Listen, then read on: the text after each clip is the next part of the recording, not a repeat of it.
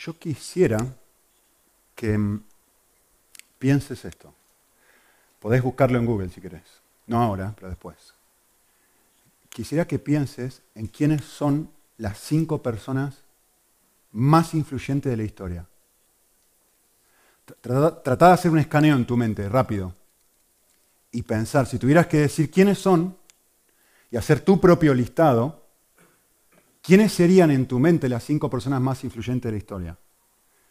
Eh, te digo lo que dice el doctor Google. Número uno, Jesús. Número dos, Mahoma. Número tres, Confucio. Me olvidé el cuatro. Número cuatro, Buda. Número cinco, este hombre. El autor de Segunda Timoteo, Pablo. El apóstol Pablo. No lo digo yo, ¿eh? lo dice Google. Búscalo las cinco personas más influyentes, la quinta persona más influyente, no, de su, no del siglo I, cuando él vivió, sino 20 siglos después, la gente sigue diciendo, este hombre, que nosotros vamos a leer ahora su escrito, este hombre está en el top 5 de las personas más influyentes de la historia. ¿Sí? Yo estaba haciendo un número, tengo más de 2.000 libros en mi casa, en mi biblioteca. Yo creo que no hay un solo libro en esos más de 2.000 libros en que este hombre no esté citado de alguna forma, directa o indirecta, o alguno de sus escritos no estén citados. O sea, pensá un segundo, en este mismo instante, pensá en la relevancia que tuvo esta persona. Mirá, en este mismo instante, hoy es domingo, ¿sí? Ahora, en millones y millones de iglesias alrededor de todo el mundo, ¿sí? hay miles de millones de personas que se están, así como están haciendo ustedes, están sentaditos escuchando lo que este hombre ha escrito dos mil años después de su muerte. A ver, este hombre escribió, ¿sí? este es el libro más impreso y más leído en la historia de la humanidad. Y este hombre escribió 13 de los 66 libros de la Biblia, este hombre escribió 13, saca la cuenta. O sea, del nivel de influencia que esta persona ha tenido. No, pensá esto, no hay un solo país en todo el mundo, no existe un solo país en todo el mundo que no sepan quién ha sido esta persona. Porque el Nuevo Testamento está traducido a miles y miles y miles y miles y miles de idiomas y está, ha sido compartido, predicado y enseñado en todo el mundo. Pedazo de persona, ¿eh? Pedazo de persona. Yo quiero que pienses esto un segundo. Vuelvo a insistir con lo mismo. Estamos en el año 2022, ¿sí? Yo quiero que pienses un segundito, dos mil años, de aquí a dos mil años. ¿Quién se va a acordar de ti? ¿Quién se va a acordar de mí de aquí a dos mil años? ¿Quién se va a acordar de lo que yo he escrito? Madre mía, de aquí a dos mil años. ¿Quién se va a acordar de lo que tú has hecho de aquí a dos mil años? Este hombre, el nivel de influencia que esta persona ha tenido, hace que nosotros estemos todos sentaditos escuchando ahora lo que este hombre va a escribir. ¿Vale? Yo quiero que tengan esto en cuenta a medida que vayamos pensando en lo que les voy a compartir ahora. Hoy vamos a arrancar un nuevo libro que escribió el segundo Timoteo. Obviamente, terminamos de estudiar primero Timoteo, vamos a arrancar el libro, que es una carta que Pablo le escribe a uno de sus discípulos que se llamaba Timoteo. ¿Sí? Yo quiero mostrarles una foto de probablemente dónde estaba Pablo en el momento que él escribió esta carta. Él estaba ahí, miren. ¿Saben qué es eso? una, cárcel mamertina en Roma. Era una cárcel donde ponían a los peores de los reos. Y lo que este hombre estaba haciendo, mientras está escribiendo esto, ¿sí? Lo que este hombre está haciendo es esperando su sentencia de muerte. Sabe, lo dice en la carta, que ya no le queda mucho tiempo de vida, Que está a punto de que lo maten, que lo asesinen, Y lo escribe, y está escribiendo todo esto en una, en una cárcel pudriéndose en el imperio más grande del momento, Roma. ¿Sí? En un lugar oscuro, solitario, solo. Solo. Vale. Hasta ahora no hay información nueva, ¿no? Pero esto es lo que yo quiero que entiendan, porque lo dice todo el libro todo el tiempo. Hay un punto, hay, un, hay un aspecto, hay un detalle del encarcelamiento de Pablo que pasamos de largo, especialmente de este encarcelamiento, que es su segundo encarcelamiento, su último. ¿no? El detalle es este, y esta carta lo repite una y otra vez. El detalle es que su cárcel en este momento es un estigma. Nosotros pensamos en alguien que está en la cárcel por Cristo y pensamos, uy, es un héroe. Qué capo, ¿no? Qué genio. Este hombre está en la cárcel y está aguantando los tiros. No, no, no, no, no. No es lo que la gente ha empezado a pensar de Pablo. Lo que la gente ha empezado a pensar de Pablo ahora es, pero si este es un hombre de Dios, si este es un seguidor de Cristo, ¿qué hace en la cárcel tantas veces? Una vez, bueno, vaya y pase, pero una y otra y otra. Y la gente lo que ha empezado a decir es, ha empezado a decir, este no es un verdadero apóstol.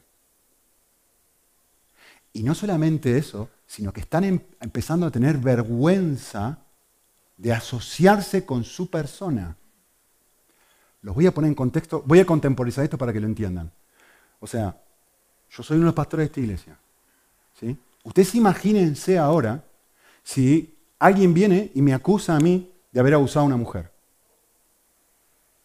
Y entonces me venden en la cárcel. Yo no lo he hecho, pero me acusan de esto, me meten en la cárcel injustamente. Y obviamente ustedes me conocen, pero algunos no me conocen tanto, empiezan a dudar de mí y dicen, ¿cómo me acusan de esto? ¿Cómo a él lo van a acusar de ¿Cómo lo van a meter en la cárcel por algo así? Luego me sacan, soy inocente, pero ¿saben qué pasa? Tres, cuatro, cinco, seis meses después me, me vuelven a meter en la cárcel. Ahora por abuso doméstico. Y de vuelta yo no he hecho nada.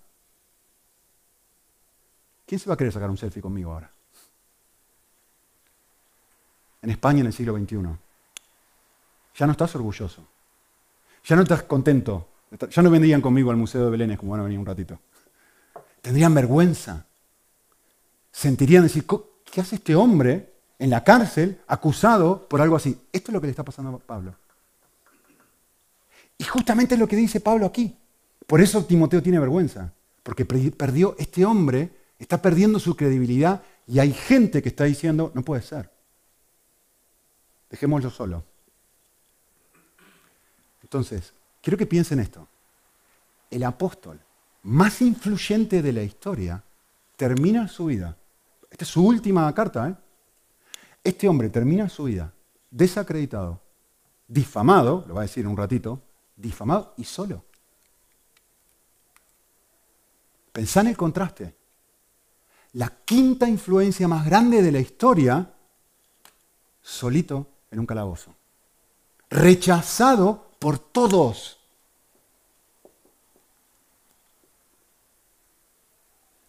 ¿Cómo iba a saber este hombre, solito ahí en el calabozo, cómo iba a saber este hombre que dos mil años después nosotros íbamos a estar escribiendo lo que él estaba escribiendo mientras estaba pasando esto? No tenía ni idea. Y sin embargo es exactamente lo que Dios está permitiendo que este hombre viva. Llamativo, ¿no? Miren, esto es lo que él escribe en el capítulo 4. Dice, Alejandro el carcelero me ha hecho muchísimo daño. Cuídate de él. ¿Por qué le dice que te cuides de él? Porque Timoteo va a ir a visitarlo, a Pablo. dice, se opone vigorosamente a nuestra enseñanza. Mira, quiero decirte algo. En nuestra en mi primera defensa, nadie estuvo a mi lado. Ven que no estoy inventando, está ahí ¿eh? en el texto. Y quiero que sepas algo. Todos me abandonaron, todos. No quedó nadie. Pero ¿cómo si sos la quinta influencia de la historia? Te quedaste solito, sin nadie. No hubo nadie que estuviera conmigo cuando todo el mundo está diciendo barbaridades de mí. Cuando me quieren tirar los leones. Cuando me ponen una prisión mamertina. ¿Quién estuvo conmigo? Nadie. Nadie. Nadie estuvo conmigo. Solamente uno. Cristo. Esto es extremadamente llamativo. Y si, si, entendés algo de psicología o de sociología, esto es extremadamente antinatural. Esto es extremadamente antinatural, porque este hombre, la fortaleza de este hombre, la fuerza interior de este hombre, no está en su éxito. La fuerza interior de este hombre está en su soledad. Su fuerza no está en decir, soy el tipo más, como cristiano, ¿no? El tipo con más seguidores de Instagram del planeta. Y entonces mi ego se infla y me siento bien conmigo mismo y puedo tolerar cualquier cosa porque soy el hombre más conocido, el más influyente. Soy el mayor de los influencers. No, no, no, no. Este hombre hoy es el mayor de los influencers. En ese momento está solo. ¿Cómo hace para resistir eso? En ese momento está en una situación horrible, habiendo sido abandonado por todos. Y lo que el texto dice, Pablo le quiere comunicar esto a Timoteo. Quiero decirte algo. Lo que a mí me da la capacidad de poder tolerar todo esto es que Cristo no es una creencia. Cristo es una persona. Cristo es mi compañía. No es algo que yo asiento intelectualmente, es alguien quien está conmigo en una celda. Es alguien quien es tan real que me da consuelo cuando el mundo entero está en mi contra.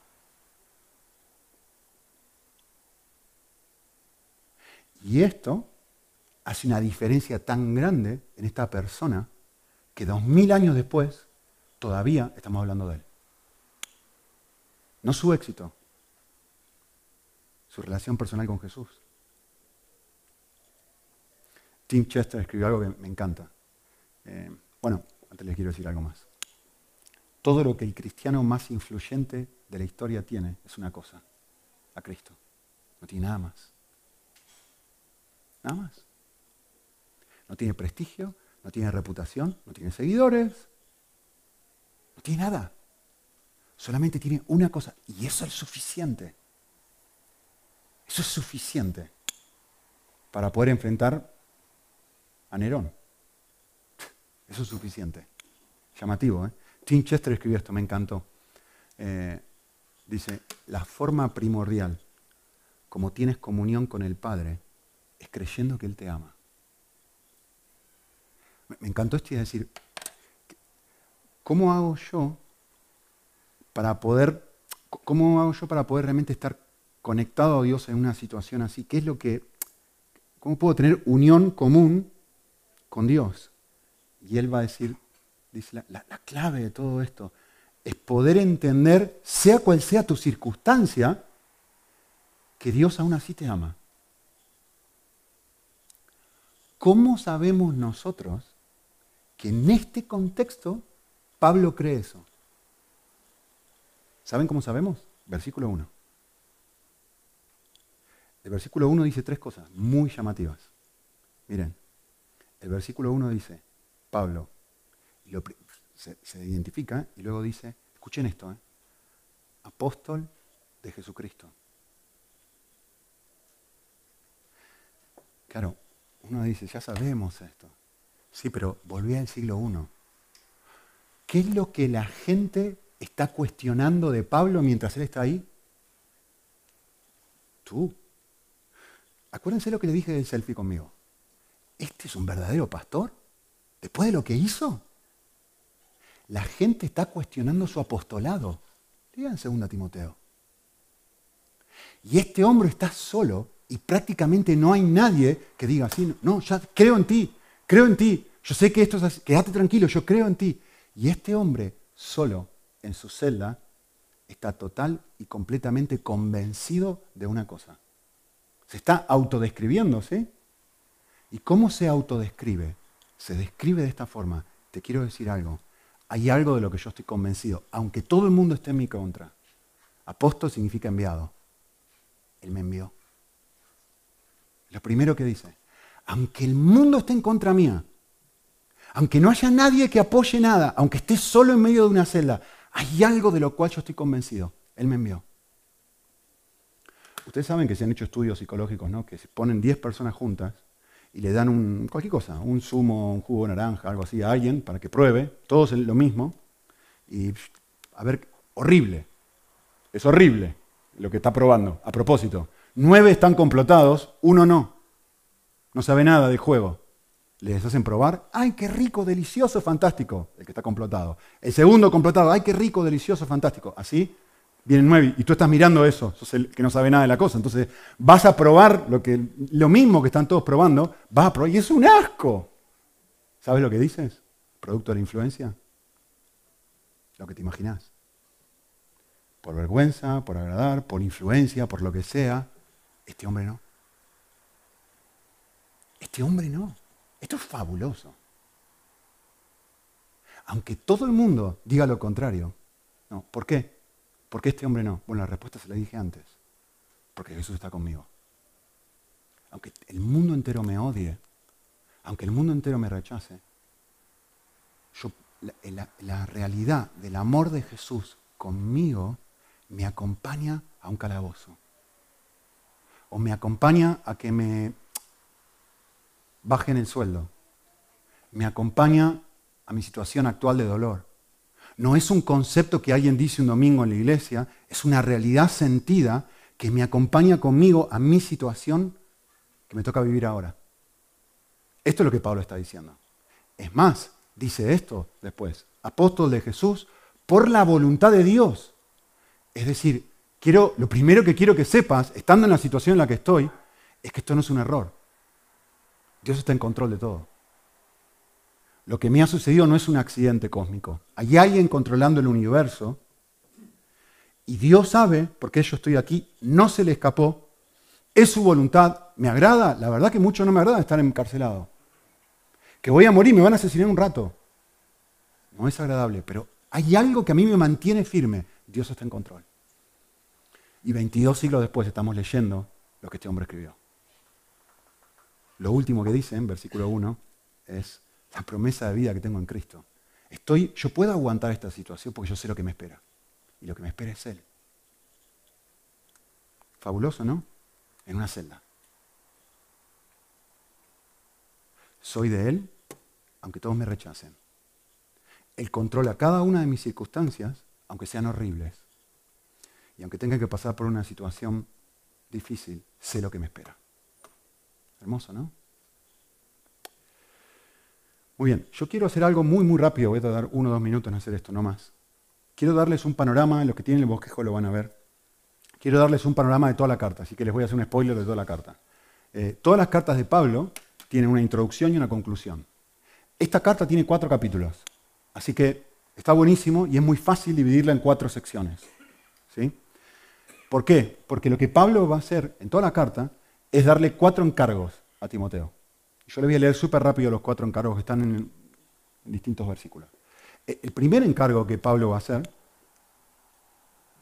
es, le va a encargar que guarde el Evangelio. Miren, el versículo este es precioso, lo vamos a analizar en otra semana, pero dice, guarda mediante el Espíritu Santo que habita en nosotros. miren cómo describe el Evangelio. Dice, el tesoro que te ha sido encomendado. Esto es la cosa más valiosa que tú tienes, guárdalo. Guárdalo. Y hay un peligro, el peligro es que tengas vergüenza. Guárdalo, que tengas vergüenza. Lo segundo encargo que le va a hacer es sufre. Sufre por el Evangelio. Tenés que estar dispuesto a sufrir por esto. Merece la pena. Realmente merece la pena sufrir. El cuarto, el tercer encargo es persiste en el Evangelio. Mira, persiste en las cosas que has aprendido. Persevera. Va a haber una lucha. A medida que vayas pasando en la vida cristiana, vas a ser tentado a dejar de creer. Y Pablo, que está a punto de morirse, ¿qué le dice a su discípulo? Sigue creyendo, continúa creyendo, porque va a venir una tentación de dejar de creer. Y finalmente, eh, dedica tu vida a esto, comparte esto con otros, predica, predica el Evangelio. Entonces, todo el libro de Timoteo, la segunda parte, tiene esas cuatro partes. Guárdalo, esto es algo para ti, está dispuesto a sufrir. Persevera toda tu vida en esto y compárteselo a otros. Listo, ya les compartí todo segundo Timoteo. ¿Sí? Muy bien. Ahora lo que quiero hacer con el resto del tiempo que me queda es mirar los versículos 3 al 5. Em, voy a leer versículos 3 y 4. Escuchen qué, personal es Pablo. ¿eh? Miren lo que dice Pablo. Dice, Doy gracias a Dios, es decir, esto es un agradecimiento. a quien sirvo con limpia conciencia, de que sin cesar, de día y de noche, me acuerdo de ti en mis oraciones, deseando verte al acordarme de tus lágrimas para llenarme de alegría. Les voy a decir lo que Pablo está haciendo. Esto es mi sueño. Esto es una foto de mi, futuro, si Dios lo permite. Eh, una de mis cosas favoritas para hacer es tener álbumes de fotos de la familia. Y los creo yo, los armo y hago, ¿cómo se llama? Tipo collage y cosas así. Eh, ahora los hago digitales, antes los hacía así, como estos abuelitos. Eh, y, uno de mis sueños es llegar a viejo y poder abrir todos estos álbumes y recordar recordar lo que he vivido, recordar mis experiencias con mi familia, recordar cuando los niños eran pequeños. Y Pablo está en una cárcel haciendo exactamente esto. Pablo está en su mente abriendo su álbum de fotos y recordando a Timoteo y diciendo, esto me causa alegría, esto me hace llorar, esto me pone triste cuando yo estoy pensando en ti. Estas son las cosas, Timoteo, que, me, que, que generan esta clase de emociones. Estoy haciendo una revisión de nuestra relación. Esto es lo que Pablo está diciendo. ¿Sí? Bien, ahora yo quiero que noten en versículo 5 qué es lo que a Pablo les va a hacer llorar y les va a causar alegría. Quiero que noten qué es, porque está ahí. El versículo 5 arranca diciendo, porque, si esta es la razón, tengo presente algo. Esto es lo que yo tengo aquí, en mi mente, en mi cerebro ahora en medio de, mi celda, en medio de mi soledad, lo que yo tengo presente que me hace llorar, que me causa alegría, que me pone contento, es esto. Que tú tienes fe sincera. Esta misma fe que primero estuvo en tu abuela, que luego estuvo en tu madre y que estoy seguro que también está en ti. Esto es lo que a mí, en este momento, me pone extremadamente feliz. En griego esta palabra es una fe no apócrifa una fe no hipócrita, incluso sería otra forma de traducirla. La misma raíz verbal en griego. ¿sí? Una fe real en la idea. Yo estoy contento porque yo sé que tu fe es real. Así que con el tiempo que me queda, yo voy a hacer algo. Yo voy a dedicar todo el tiempo que me queda a hablar de cuáles son las características de una fe real. ¿Sí? Y para eso me voy a valer de este hombre. A ver, en realidad se los voy a presentar así. Este hombre se llamaba Jonathan Edwards. Era, durante su ministerio, estamos hablando de 1740, una cosa así. Eh, él estaba compartiendo el Evangelio y miles y miles y miles de personas se, convertían. Sí, pero miles, miles, miles, miles de personas. Eso se conoce como el, gran avivamiento. Un montón de gente se convirtió. ¿sí? De hecho, este hombre, ¿saben lo que hacía? Leía su sermón y la gente se tiraba a llorar desesperadamente.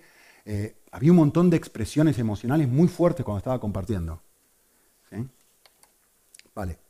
Entonces lo que, lo que él hizo, producto de que tanta gente se convertía, él dijo, un momento, no todo el mundo que se está convirtiendo realmente se está convirtiendo. Entonces escribió un libro, que es este que tengo aquí en inglés, em, escribió un libro que se llama Los afectos religiosos. El objetivo de este libro era poder escribir, describir, mejor dicho, cuáles son las señales de una fe sincera, de una fe real, de una fe verdadera. ¿Sí? Yo empecé a leer este libro hace muchos años. Era tan difícil de leer en el inglés. Y es tan difícil de leer. Miren, este libro era tan complejo que tuvo que venir alguien después y actualizarlo y ayudarte a entender lo que este hombre quiso decir. Así que, primero cuando me puse a leer esto, es que no entiendo nada. Tuve que poner a leerme a este hombre primero para que me explique lo que este hombre quería decir. Luego, hay un... Sí, sí, sí, porque miren lo difícil que será. Luego, vino otro hombre, porque digo, es que todavía no termino de entender lo que este hombre está diciendo, que en español lo tradujo e hizo un resumen de lo que este hombre dijo que también leí y digo, me parece que estoy entendiendo lo que está diciendo. Y luego vino otro que escribió y dijo, no, es que nadie le entiende esto. Hagamos algo y escribamos sobre, lo, voy a decir en términos contemporáneos, escribió cuatro libros sobre lo que este hombre escribió que yo voy a compartir con ustedes ahora. Imagina, a lo largo de siglos, ¿eh? De vuelta, quizá el teólogo más importante, de, uno de los teólogos más importantes de la historia. Definitivamente el teólogo más importante de la historia de Estados Unidos. Lejos. Lejos, por lejos. Y lo que habla este hombre en estos libros es justamente sobre eso. Entonces, es tan complejo que lo que yo he hecho es, yo lo he resumido, porque son muy largos, lo he resumido eh, y lo he actualizado muchísimo más. Y quiero compartírselo con ustedes. ¿sí? Lo que este hombre va a decir esencialmente es esto.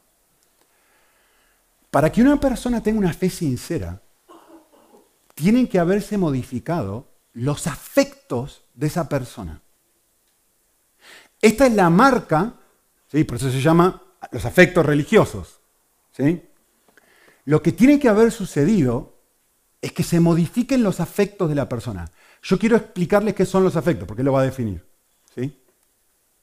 Los afectos de alguien, de cualquiera, cristiano o no cristiano que sea, son las motivaciones más fuertes de nuestro ser interior. Es decir, son las cosas que determinan lo que una persona es y lo que una persona hace. Es más, él dice, los afectos, escuchen bien, esta frase está muy buena, es aquello a lo que tu corazón se inclina de forma natural. O sea, tú naturalmente te inclinas hacia algo, ¿sí? O naturalmente te alejas de ese algo. Entonces él dice, los afectos son las inclinaciones más profundas de tu corazón, que no son las mismas que las mías, ¿sí? Eh, y se manifiestan aquí, en lo que yo pienso, en lo que yo siento y en cómo yo actúo. Entonces, él dice esto, y ahora voy a dar ejemplo para que se entienda. Por inclinación, él se refiere a una atracción hacia algo o a un desagrado hacia algo que hace que yo me aleje. Ejemplo para que puedan entenderlo, porque sé que es complicado. Mi hijo Manuel. Mi hijo Manuel tiene 8 años y es una máquina de comer. Es que está comiendo todo el día. ¿Qué querés? Tengo hambre. Pero si es como hace media hora terminamos de comer, pero tengo hambre. Tengo hambre. A ver, la inclinación natural de Manuel todo el tiempo, todos los días, los 365 días del año, es querer comer. Encuentra placer en la comida. Entonces siente una atracción natural hacia la comida, mi hijito. ¿Sí? Pero Manuel tiene un profundo desagrado hacia el huevo. No le gusta el huevo duro. Prefiere no comer. Entonces, naturalmente, él tiene una inclinación a querer comer, comer, comer, comer, comer, pero naturalmente también tiene un rechazo. Entonces, hace huevo. ¿Qué va a decir Jonathan de Se va a decir, te quiero explicar algo. Manuel tiene un afecto profundo hacia la comida. Y, charán, ¿qué pasa cuando papá dice, vamos a McDonald's? ¿Cómo se siente Manuel? porque tiene un afecto profundo por la comida. Entonces, se siente, ven, afecta su sentir. Y Manuel se pone a pensar, ay, voy a, pedirme este sándwich y voy a pedirme esto y empieza a pensar y a maquinar, ven, afecta, afecta. Son los afectos porque él encuentra, un, siente atracción hacia las hamburguesas de McDonald's. Y entonces, ¿qué, cómo, cómo, miren cómo modifica su actuar. Estamos aquí y yo le he dicho, miren, todos los, todos los domingos pasa lo mismo. Terminamos, termina la, reunión y viene hermano estoy hablando con alguien y se pone así. Su actuar es modificado. Papá, ¿cuánto falta? ¿Ya vas a terminar de hablar?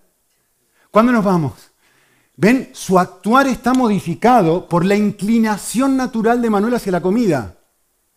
Porque su motivación fuerte es decir, yo quiero esto, yo quiero esto, lo amo. Ven, influencia en lo que Manuel es, influencia en lo que Manuel hace. Es un ejemplo simple. ¿Sí? Vale voy a dar otro Yo siento un profundo afecto por los castillos, por las ciudades medievales, me encanta. ¿Qué hago? Eso modifica, yo me meto en internet, busco, me entusiasmo, averiguo dónde están, te puedo, compro libros, ¿ven? Modifica todo, porque tengo afecto profundo hacia eso. Tengo una repulsión muy fuerte, muy fuerte hacia los centros comerciales. Detesto ir a un centro comercial. Mi, esposa tiene que agarrarme la oreja, llevarme y comprar, me compra ropa. Yo por mí iría vestido siempre igual. Y es un, un, desastre con la ropa. No me gusta ni medio ir a un centro comercial, me parece la cosa más aburrida del planeta ir a comprarme ropa. Y es como que, uff, ¿ven?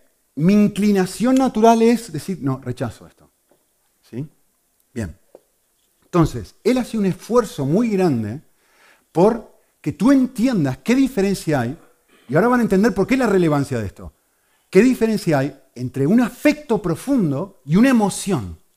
No es lo mismo tener afecto por algo que sentir, que estar emocionalmente afectado por algo. No es lo mismo. Entonces él va a hacer una diferencia entre ambas cosas. Yo sé que he compartido esto con ustedes, así que lo voy a hacer rápido, pero él habla de los afectos versus las emociones. Y él dice, los afectos son las cosas que tú más atesoras. Lo que más atesoras para ti, eso tiene un valor último y supremo. No hay nada más valioso para ti que algo que tú sientes afecto por eso.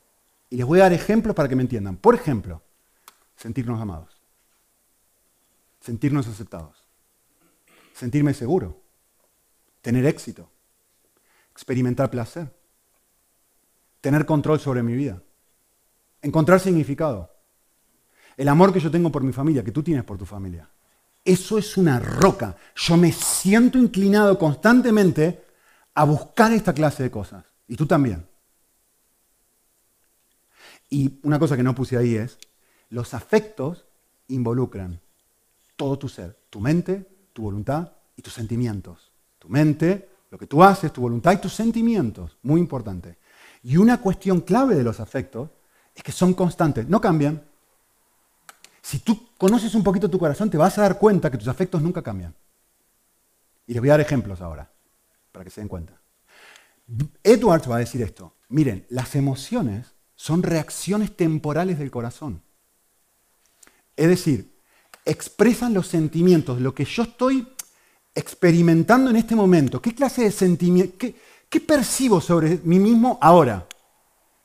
¿Cuáles son algunos ejemplos? Tristeza, enojo, amargura, miedo, sorpresa, asco, ansiedad, celos, enamoramiento, compasión. ¿Qué distingue a los afectos de las emociones? Pues muy simple, son pasajeras, hacen así. Miren, les voy a dar un ejemplo. Eh, estamos en época de mundial. Yo tengo un afecto profundo, dice que tú también por tu propia selección de fútbol. Un afecto profundo, quizás si no te gusta el fútbol no me vas a entender, pero yo tengo un afecto muy, muy, muy profundo por mi selección. Entonces, estoy mirando un partido de fútbol y experimento una cantidad de emociones. En un momento me siento exultante porque mi equipo hizo un gol. En otro momento me siento triste, ay, ay, ay, tengo miedo o ansioso porque el otro día nos hicieron un gol en el último segundo, Argentina. Casi me muero. ¿Quieren que les exprese mis emociones en ese momento? Enojo, ira. Estaba emocionalmente tocado, digo, injusticia. O sea, uno experimenta un montón de emociones en ese segundo, pero, ah, miren, miren, miren, mi afecto no cambió. Yo sigo amando a Argentina y tú sigues amando a España. En un momento estás feliz cuando gana, estás alegre, estás triste, ves, tus, emociones varían, tus afectos se mantienen igual. Tu afecto por tu país no ha cambiado, tus emociones sí. Entonces, Edwards dice, la señal de que tú has experimentado una fe sincera y genuina como Timoteo, no son tus emociones, son tus afectos. La fe sincera de que describe aquí es, yo estoy contento no porque tú estás saltando y cantando y, levantando las manos, no, no, no, no, no. Yo estoy contento porque hay algo genuino, no apócrifo en ti, Timoteo. Eso es lo que está diciendo este hombre. Y Edwards dice, tenés que entender algo, tus afectos determinan tus emociones, esta es la clave. Claro, si yo estoy totalmente vendido a Argentina, eso va a determinar que esté triste, que esté contento, que esté con miedo, que esté ansioso que esté enojado. ¿Ven? Los afectos determinan las emociones. Muy bien. Vamos a poner otro ejemplo más, eh, que, no sea el fútbol, porque dice, bueno, ¿cómo se relaciona esto con mi vida? Bueno, otro ejemplo. Vamos a decir que alguien busca un afecto profundo, es, quiero sentirme seguro, quiero sentirme seguro, quiero sentirme seguro, entonces ¿qué hago? Pues ahorro mucho dinero. ¿Por qué? Porque quiero sentirme seguro. Cuando escarbáis, escarbáis, escarbáis, ¿por qué esta persona está ahorrando dinero? es porque realmente lo que quiere, no quiere vivir una vida de millonario. No es que quiere una vida de millonario, eso sería otro afecto. Lo que realmente quiere esta persona es que su familia nunca pase hambre, que él nunca pase hambre. que nunca pase por un momento donde tenga que pedir dinero. Su seguridad, ¿lo ven? Y eso hace que trabaje, que trabaje, que trabaje, que trabaje, que trabaje, que trabaje, que trabaje. Y cuando le va bien está contento, cuando le va mal está triste. ¿Ven? El afecto no ha cambiado, la emoción sí. Lo mismo podríamos decir de la imagen. Me salen arrugas, ¿no? Y me quiero morir. ¿Por qué me quiero morir? Porque el afecto profundo es mi imagen. Entonces, si me veo guapo, si me veo guapa, ¡yuhu! pero si no me veo así, me destroza. ¿Por qué? Porque mi afecto más profundo es mi imagen. ¿Lo ven? Bien. Ahora vienen las marcas. Primero quiero compartir con ustedes rápidamente, muy rapidito, cuáles son las marcas que no garantizan, escuchen bien, que no garantizan una fe sincera. Y no voy a compartir todas, porque son un montón. Pero quiero decir las principales. Y les va a llamar muchísimo la atención porque entonces van a decir, ¿en serio? Esto no garantiza, esto no, no muestra que soy un verdadero creyente. Ah, ah. Primera marca, que entiendas el Evangelio. Esto no garantiza que tú tengas una fe sincera. Tú puedes entender algo, incluso puedes emocionarte por algo, sin que eso haya producido un afecto profundo en tu corazón, un cambio de decir, esto es lo que yo más amo, con todo mi corazón, con toda mi alma y con todas mis fuerzas. Comprender el Evangelio, va a decir Edwards, y todos los que vienen después, ¿eh? no es una señal. ¿Saben cuál es una señal? Bueno, entre paréntesis, Manu tiene un afecto profundo por la comida, se le ve, se le nota. ¿Se te nota un afecto profundo así por esto? Ahí lo dejo. Segunda marca, que estés convencido de que eres salvo. Incluso él va a agregar y va a decir que otros estén convencidos que tú eres salvo. Eso no es una marca que garantiza que tengas una fe sincera. Llamativo, ¿no? Tercera, que te emociones con las cosas de Dios. Ustedes saben que en un concierto, nosotros por ahí algunas personas levantan la mano, está muy bien si quieren hacerlo, no hay ningún problema. Pero ustedes saben que en un concierto y en un partido de fútbol la gente levanta la mano y grita y se entusiasma y se emociona. Yo me emociono con el partido de fútbol, ¿eh? Y me emociono también cuando veo una película. Y lloro cuando veo una película. Y tengo emociones muy parecidas a las que uno puede tener en la iglesia. Y este hombre va a venir a decir, mira, te quiero decir algo, que tú tengas emociones cuando alguien te presenta una, cuando estás escuchando una música bonita o cuando alguien dice algo conmovedor, no es garantía de que tengas una fe sincera.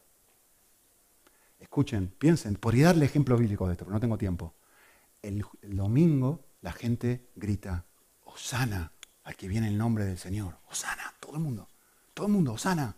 El viernes la misma gente está gritando, crucifícale.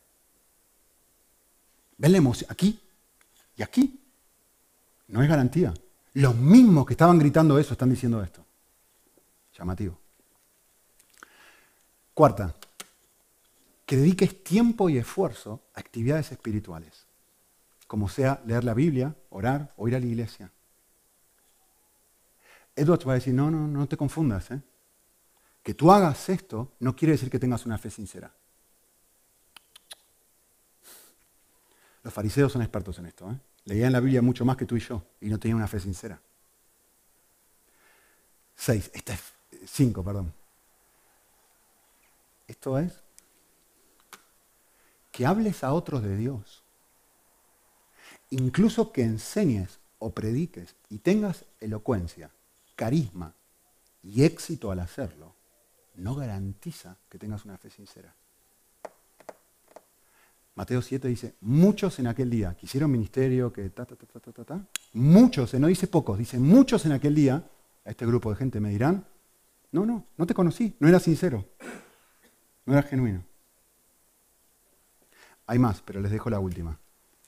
Eh, él va a decir esto, que sirvas en la iglesia y que tengas un ministerio no garantiza que tengas una fe sincera. Y seguramente lo que todo el mundo está preguntando ahora, ¿y entonces qué garantiza que tengo una fe sincera?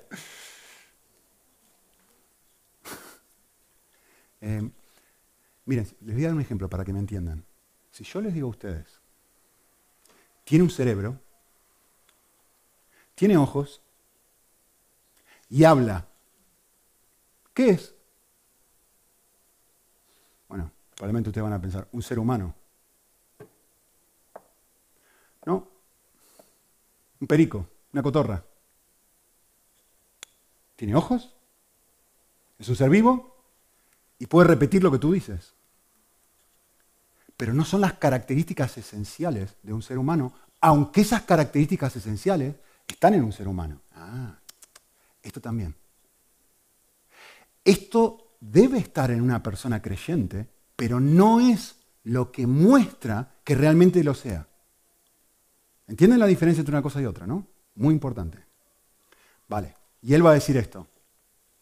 Las marcas más fiables de una fe sincera son estas. Primera, la presencia real del Espíritu dentro de mi ser, siendo fuente y causa de todo lo que me mueve al cambio.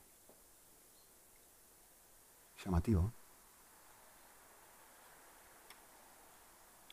Lo que él dice es esto, las mismas palabras de Jesús. Mira, Nicodemo, te quiero expresar algo.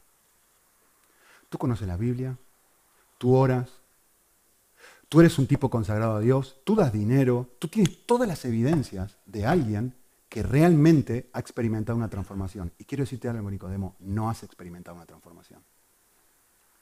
Hace falta que se produzca un milagro en tu vida. Un milagro de nacer de nuevo. Y, Nicodemo lo mira y dice, ¿de qué estás hablando? ¿Que me tengo que meter de vuelta en la panza de mi mamá? No, no, no. No, no, no. Es otra clase de milagro. Es un milagro que solamente puede operar Dios. Y cuando se produce ese milagro, Dios mismo viene a habitar dentro de tu corazón por medio del Espíritu Santo. Llamativo. ¿eh? La misma palabra de Jesús. Interesante. Segunda evidencia. Él dice, un nuevo gusto un nuevo deseo o una nueva, recuerden esta palabra, inclinación por lo espiritual. Es decir, yo ahora, estas son marcas para mí, ¿eh? no para mirar a otra persona, son marcas para, y él lo, lo, expresa así, dice, por favor, no uses esto para mirar a otros, úsalo para mirarte a ti mismo. Y lo que está diciendo es, ¿tú percibes dentro tuyo una nueva atracción hacia las cosas de Dios? ¿Hay en ti un nuevo gusto por esto o te tienen que poner un revólver en la cabeza? Eso es una marca más genuina, eso es, una, eso es más fiable que tú lo estés haciendo. ¿Sí? La clave aquí es, ¿hay un apetito? ¿Hay hambre en mi corazón por levantarme y buscar a Dios cada día? ¿Existe esa hambre dentro mío o, o, realmente son obligaciones? Puedes hacerlo toda la vida, como, como Nicodemo, toda, toda tu santa vida dedicada a leer la Biblia y a orar. Y sin embargo, nunca haber tenido apetito espiritual. Eso es lo que Edwards dice. Tres. Un nuevo amor por Dios y por sus caminos. Pero escuchen esta parte. Por amor a Dios mismo. Como Pablo. Es decir, yo estoy dispuesto a estar en una celda y aguantar lo que estoy aguantando por una cosa, no porque soy masoquista, no porque veo el, sufrimiento como algo positivo, no, no, no, estoy dispuesto a esto porque estoy enamorado de Dios, porque Jesús está conmigo, porque es alguien real, porque me transforma, me toca, me mueve, por amor a Él, no por ninguna otra cosa que no sea por amor a Él. Cuatro, un creciente odio y rechazo hacia el pecado. Y noten que, voy a repetir esta frase constantemente, ¿eh? creciente. Y lo estoy haciendo a propósito, porque nadie lo tiene de forma plena. Pero uno puede percibir en su propio corazón que yo más y más voy sintiendo rechazo por cosas que antes me causaban deleite. ¿Ven? La inclinación del corazón va cambiando. Los afectos del corazón van cambiando. La motivación, lo que al corazón le genera deleite, va siendo distinto. Entonces, el punto es, aquí es, el pecado ya no es mi lugar de felicidad. Ese es el punto.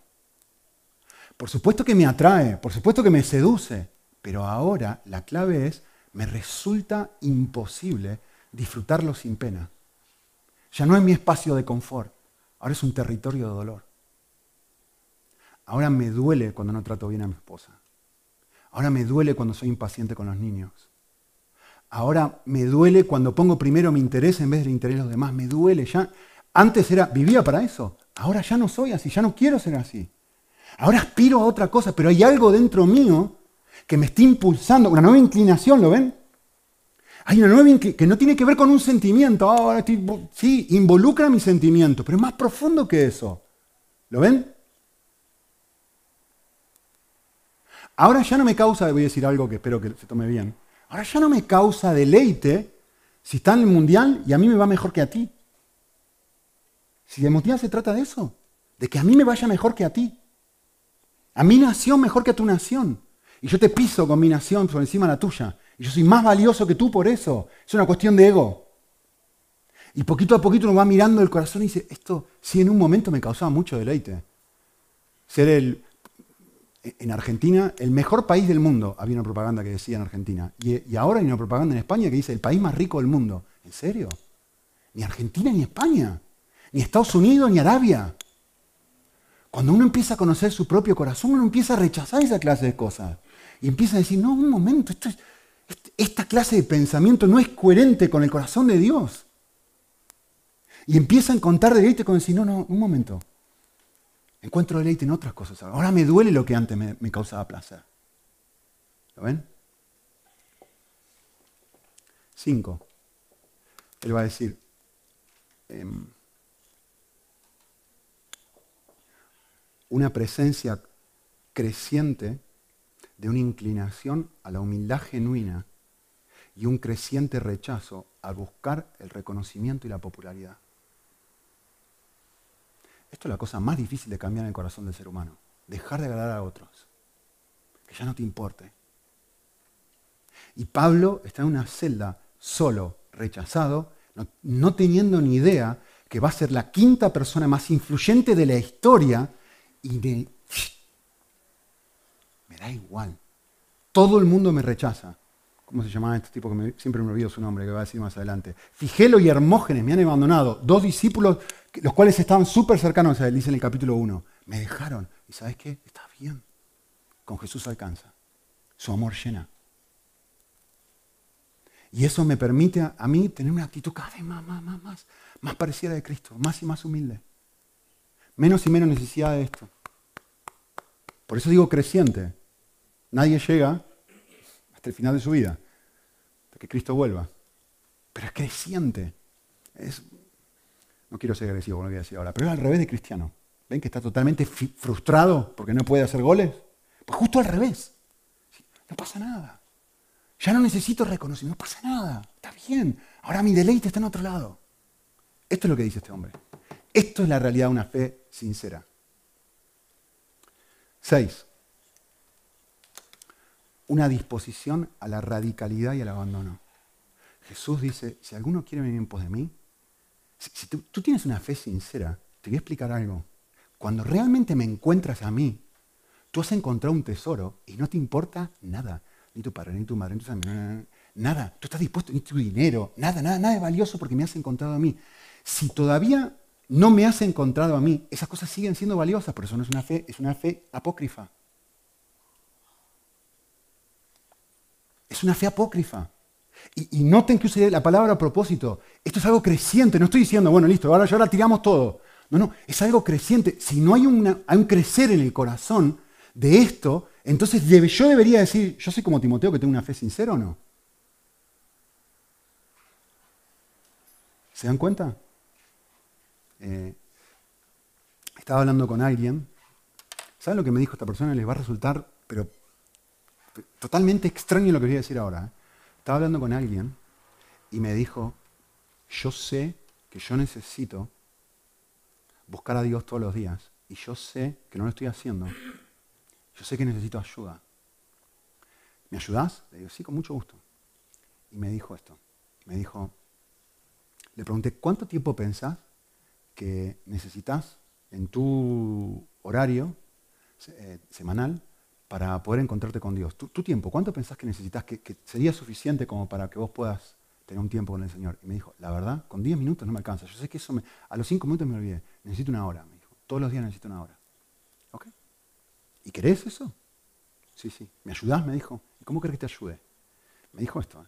me dijo, poneme un desafío muy grande que me ayude a disciplinarme las próximas semanas para que yo pase un día con, el Señor, en una hora con el Señor todos los días. Y digo, ¿en serio? Sí, lo que, sí, sí, decime lo que quieras. Genial, le digo. ¿Qué te parece si ponemos una hucha y tú pones 100 euros por cada día que no pases una hora con el Señor? No como un castigo, ¿eh? por favor, sino como un desafío personal. Y ese dinero después lo regalás a quien lo necesite. Es lo que quieras con ese dinero. ¿Saben lo que dijo? Me encantó. Me encantó. A por ello. ¿Sabe una cosa? Está en esta iglesia. No le voy a decir su nombre, pero está aquí en medio de nosotros. Eso es una señal. Que hay que arrancar, que hay que hacer lo que sea. Yo lo quiero, la perla de gran precio. Me da igual. Me da igual porque yo sé, yo, entiendo que esto es lo más valioso del mundo. Yo lo entiendo. Me da igual. No estoy diciendo que tenés que hacer esto. Te estoy mostrando un ejemplo para que veas lo que es decir, hay radicalidad genuina. La séptima es una sola palabra, me quedan dos. La séptima es perseverancia. Una fe genuina, una fe real, es una fe que se mantiene en el tiempo. Llegás al final de tu vida, Pablo, y aunque te metan prisionero, seguís creyendo. No son seis meses, no son dos años, no son seis. Me he cansado de ver, después de tanto tiempo en la iglesia, me he cansado de ver que arranca muy, gente que arranca muy bien y termina una fe no sincera. Y la última es esta, que es una muy linda y no tengo tiempo de desarrollarla. Es un creciente aprecio por el Evangelio y por la persona de Jesús. Esto es lo que uno ve en la fe sincera. Que, cada día más, no, escúcheme bien, para no me malinterpreten, cada día más no es que tú tienes más amor por Dios, no es lo que estoy diciendo. Es que cada día más tú estás empezando a deleitarte en el amor que Dios tiene por ti. Eso es lo que aumenta la comprensión del amor de Dios hacia mi persona. Em, estaba pensando en un ejemplo y volví a pensar en, mi madre. Eh, y quizá puedes pensar tú en tu mamá, en tu papá, quien sea. Hay algo que muchas veces suele caracterizar la adultez. ¿Saben qué caracteriza la adultez? Que uno mira para atrás y uno ve todo lo que los padres hicieron cuando éramos, nosotros éramos pequeños, lo que hicieron por nosotros, lo que tuvieron que aguantar. Eh, las cosas que uno ha hecho, y uno mira para atrás y uno comienza a apreciar el amor de los padres muchos años después de haberlo experimentado. Pero no es que crece el amor de los padres, es que crece mi apreciación del amor de los padres. Esto es. Una fe sincera, una fe genuina, a medida que va aumentando, a medida que va caminando más y más con Jesús, más y más va diciendo que Dios hizo qué por mí. Que Él hizo hombre. Que Él se dejó escupir. Que Él se dejó lacerar por mí. Que Él se dejó clavar por mí.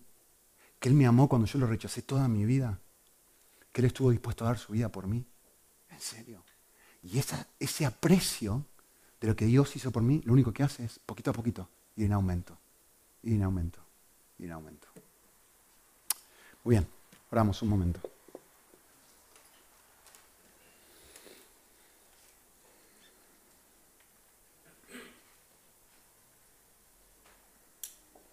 Señor,